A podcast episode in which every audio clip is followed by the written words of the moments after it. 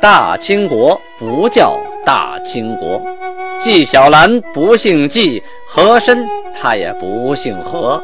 孝庄绝对不能称呼自己是孝庄，叫声小主那是你信口开河。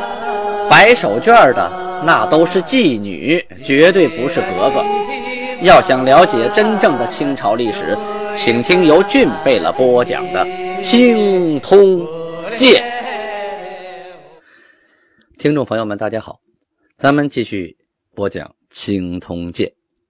上次讲到清太宗天聪六年，农历的壬申年，公元一六三二年，呃，达海达克什啊去世了，被满族后世尊为圣人。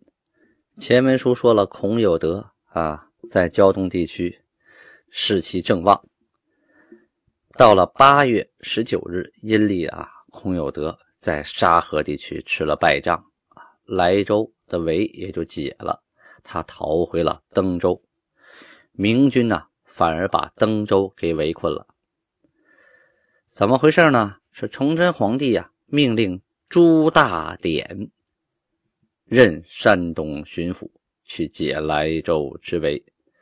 当时谢莲不是被孔有德骗出来给抓了吗？啊，拒绝接受招安呢，于是啊，就罢了这个总督和登莱巡抚这两个官这两个官我空着他。这皇帝说了，这两官我再不设了，设一次被他们骗一次，设一次骗一次，我不要这俩官了啊！我直接给朱大典呢一个都师的军衔，让他带部队。把这个反叛平了再说。明朝大军呢抵达德州，这个叛军呢正在围困平度，结果大军过来解了平度之围，打败了叛军。明军呢继续分三路并进啊，都抵达了新河东岸，渡过了沙河。孔有德呀带兵迎战，结果呢？大败啊，惨败，死了不少人。当天晚上，带着剩余的残余部队啊，就逃跑了，借着夜色就溜了。这样，莱州的围就解了啊。叛军呢，在黄县还有一股部队啊，也被官军一通围剿啊，斩首。当时统计是一万三千人呐。什么意思？就是获得了一万三千颗人头啊！这场杀戮十分的惨烈呀，俘虏了呢八百多人，剩下的还有逃散的，还有坠崖的啊，掉山底下摔死的，也得上万啊，数不胜数。这回叛军是元气大伤啊！孔有德带着残部啊。逃回了登州。这个明军呢，围登州啊，用什么办法呢？用这个长墙啊，就修筑一道墙，远远的把登州给你围在里边。因为本身呢，这登州它一面靠海，所以啊，它好围。那边是海，这墙也好修。再有登州啊，火器十分先进啊，你离得太近了，或者你去攻城。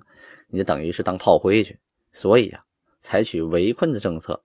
反正你里边也不产粮食啊，你得吃饭吧？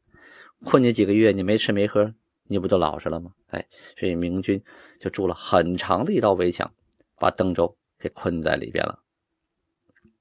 上次说到那个谢莲呢，啊，谢莲也跟着叛军被送到了登州，本来以为啊可以当个人质，后来的叛军节节败退。啊这个谢莲呢，变成了一个鸡肋了，食之无肉，弃之可惜。那干脆吧，杀了算了。哎，这个官当的实在是太冤枉了啊！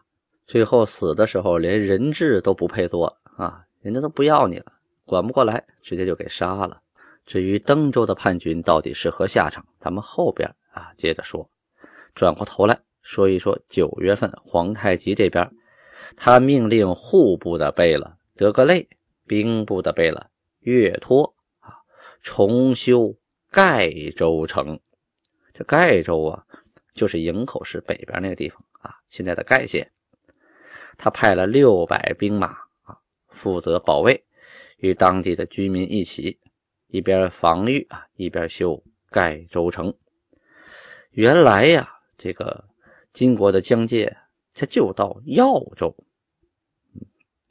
现在呢，继续向南，就扩展到盖州以南这个地区了，就逐渐向海边靠拢。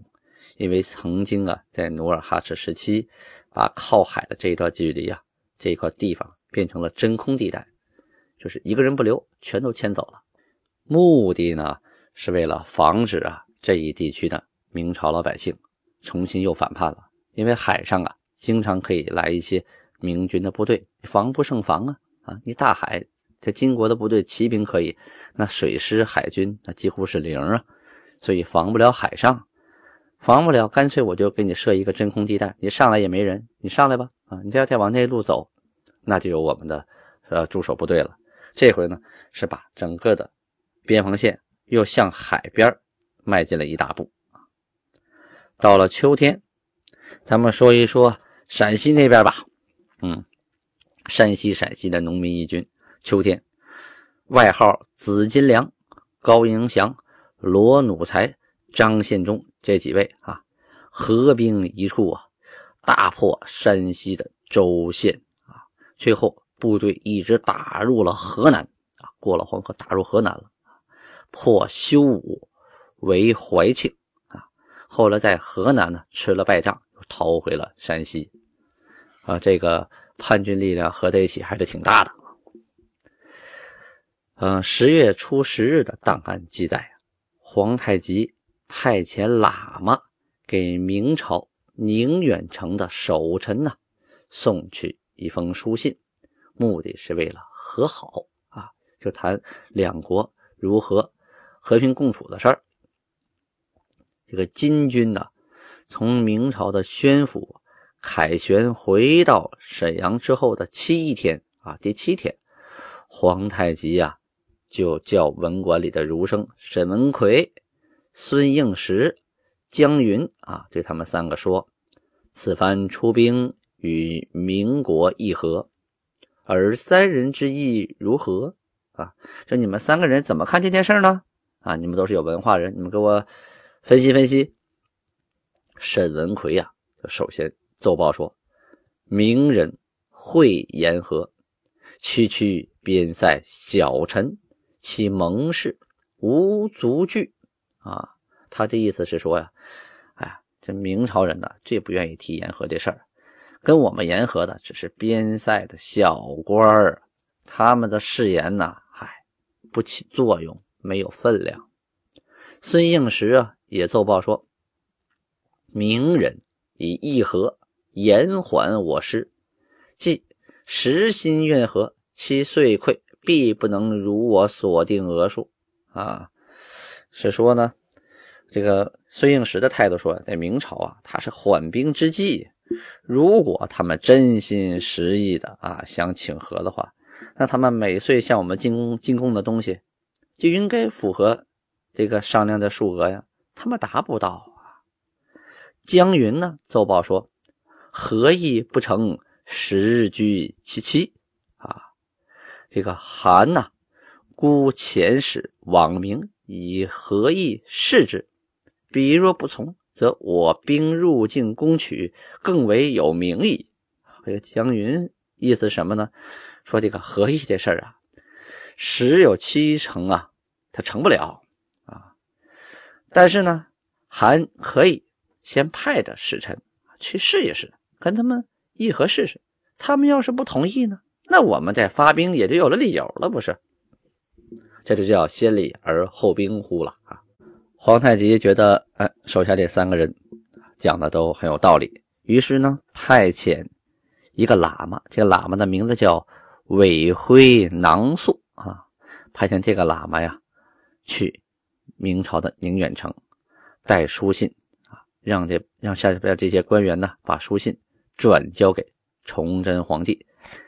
这封信大概的内容说呢：我国称兵，非不知足而计大威，因边臣欺辱，致起兵信啊。这句话说，我们金国出兵打仗，不是想贪图你明朝的那个广大疆域，想惦记您皇上的位置，还不是那样，是因为边臣欺负我们啊，没办法了，我们才反抗的。往征察哈尔时，过宣府定和议。我遂执越境盗窃之人，录之塞下。我之诚心，可谓至矣。啊，他举例的说，我打察哈尔的时候，在宣府啊，跟宣府的官员定了议和的条款，我就把偷偷越过边境抢东西、盗窃的人，就在你们那个城底下啊，边塞下边就给砍了脑袋了。你说我的诚心是不是表达的十分到位了呀？前边臣。未能细述，今欲备言，又恐以我不忘旧怨。如遣信使来，将尽告知。这句话是说呀，以前呢，你们的边臣呢，没有把我的事情啊，就是很详细的转达给上边。所以今天呢，我也想好好的解释一下这个事情。可是呢，又担心你们啊，认为我不忘以前的旧仇。你们如果派使臣来，我会。详尽的啊，把这事情从头到尾的告诉他。业已议和，不必语及往事，亦为命啊。最后这句说，我们已经都议和了，以前那些事情啊，一笔勾销，大家都不要提了啊。以前的是是非非都不要提了，我们就以以后为标准啊，继往开来。同时呢，呃，皇太极还写了很多书信给明朝驻守的。各个官员啊，就希望他们早日能与金国议和。说白了，议和是什么意思？就是讨赏，我就不打了啊！明朝不向来如此吗？你给我东西，给我钱啊，我不打了。第二条呢，开商，就是允许互相的经商，互通有无啊。我缺的东西，你能卖给我；你缺的东西，我卖给你，大家互相呢能赚钱。再有一个边界啊，划分细致。谁该归谁的地方归谁地方，不要再起争端。这样的话，没有战事，老百姓呢安居乐业，不必要常年的备战备荒，是不是？过了一个月之后啊，这个韦辉囊素喇嘛呀回来了，回来了呢啊，他就传话给皇太极说呀，呃，宁远的各官员是这么说的：来书封故，我等未奉上命，不敢擅开。可回奏儿主，漏风送来，我等越过，呃，即便奏闻。这什么意思？他说你们送来的信呐，是封好的。我们是明朝的官啊，皇帝没有命令，我们可不敢私自这拆开你们封好的信呢。谁知道里边什么内容啊？这事儿我没那么大胆子。嗯，你们下次啊送来的信呢啊，能不能别封好？这样我们就可以看了，看完了，我们觉得需要向上奏报的，我们就向上奏了。于是呢，皇太极就命令韦徽囊素喇嘛呀，再一次跑到了宁远，这回带的是漏封，就是没有啊封好的这个信，内容和前面是一样的。但是呢，这些官员看了之后啊，仍然没有向上汇报。有人就问了哈，他为什么不汇报啊？哎，这明朝的官场啊。十分复杂呀，这前车之鉴是有的呀。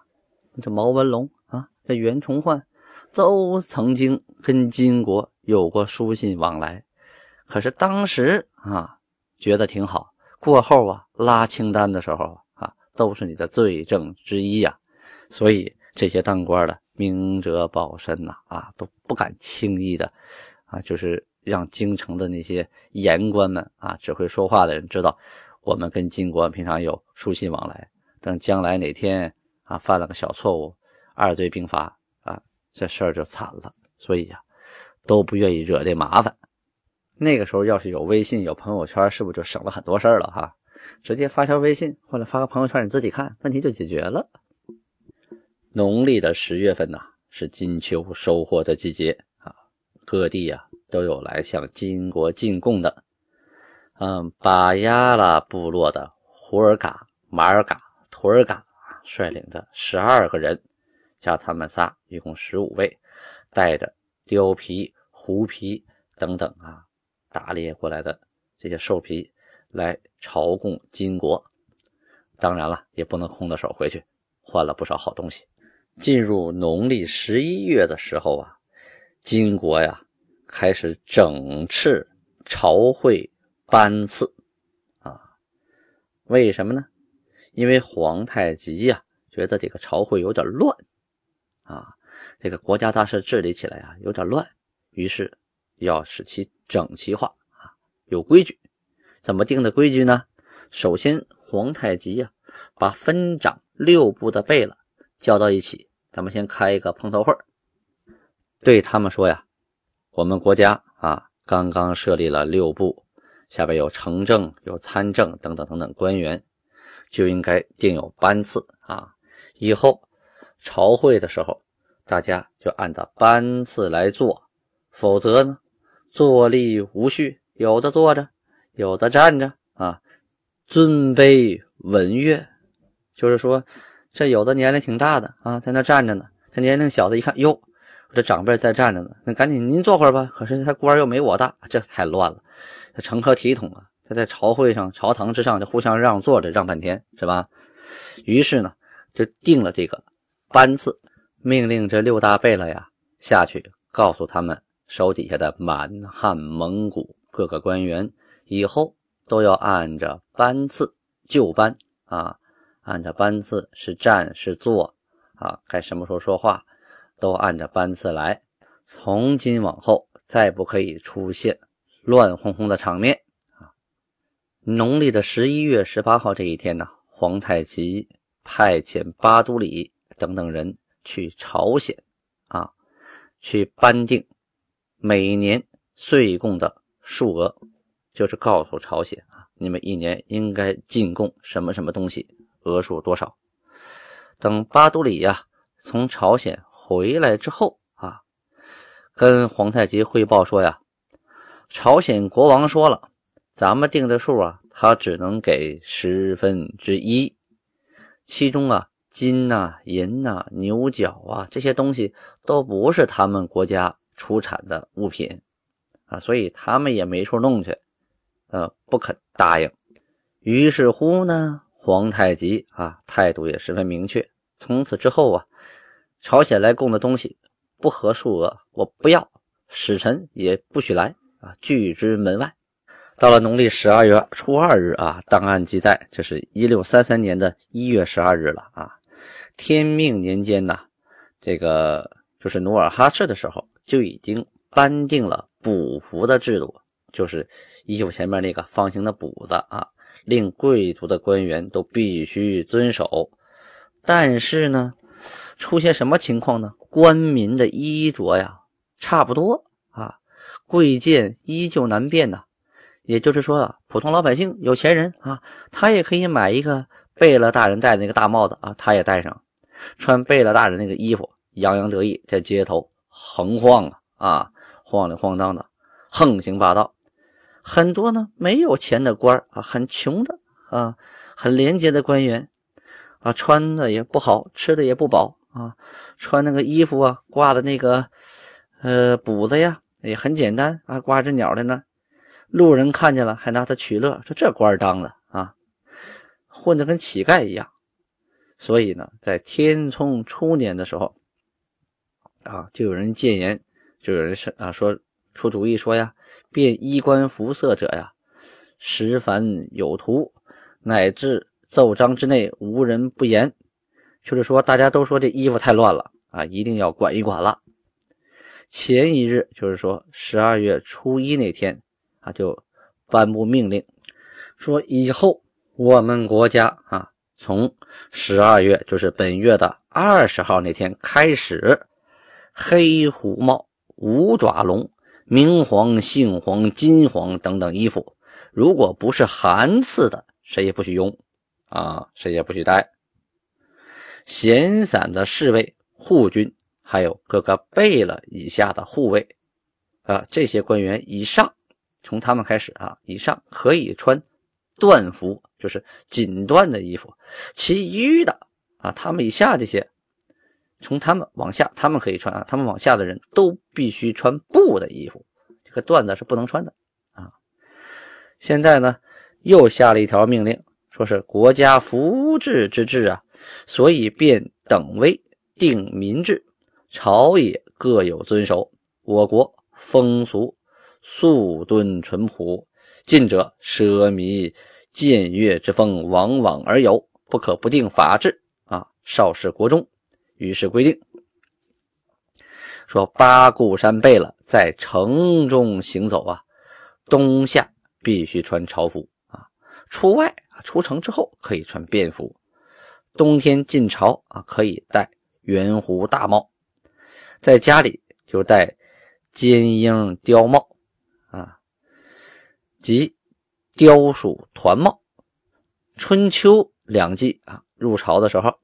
可以戴金缨貂帽，夏天可以可以戴这个坠缨的凉帽啊，可以穿素蟒缎啊，各随其便啊。就是说，你穿素的，有没有蟒纹的这个缎的都可以，只要你穿的缎服来就可以了啊，是缎面的就行。不得擅自啊穿黄缎的和五爪龙，这个不能随便啊。当然是黄，当然是韩赐给的就可以啊。平时呢，不许穿缎靴，这靴子是缎面的，不能穿。只有夏天啊，入朝的时候才能穿。诸身蒙古汉人，从固山额真以下，带子啊、张京啊、护军呐，还有牛录以下闲散富足人以上啊，说这一波人，这个带子是什么意思？就是分的波斯库。啊，就是牛鹿额真下设两个袋子，就是副官啊，副职。牛鹿额真下两个副官，这最小的官了啊。从最小的官往上啊，像这些人说，冬夏啊，冬天夏天在城里的时候，必须穿披领袍，就肩上有披领的那个袍子啊，不得服小袍，不能穿小袍子，就是必须穿官服啊。说白了就是贫人呢。啊服装不许开襟袍，什么意思？就不能开叉。老百姓啊，穿的袍子下边的旗袍是不可以开叉的。若外出啊，说这当这些小官若外出，可以穿小袍。嗯，还有闲散侍卫、张京、护军等诸贝勒下的闲散护卫、张京、护军以上，允许穿缎衣啊，缎的衣服。其余的必须穿布的。还有就是规定了。女人穿衣服怎么穿呢？穿什么料子呢？用缎还是用布呢？都跟她的丈夫来决定。你丈夫穿什么级别的，你就可以穿什么级别的。同时，冬天女人可以戴坠缨的团帽，夏天允许戴凉帽。啊，就是过去呀，早先的时候，女真的女人和男人穿衣服戴帽子是没什么区别的，几乎是一样的啊，不像后期。啊，受到汉族人影响，分化很多了啊。话说这一年的年底呀，大贝勒莽郭尔泰啊，出了件大事儿啊。什么事儿？咱们明天接着说。听众朋友们，如果您想知道满语的“我爱你”怎么说，请在下边给我留言，我会告诉您哦。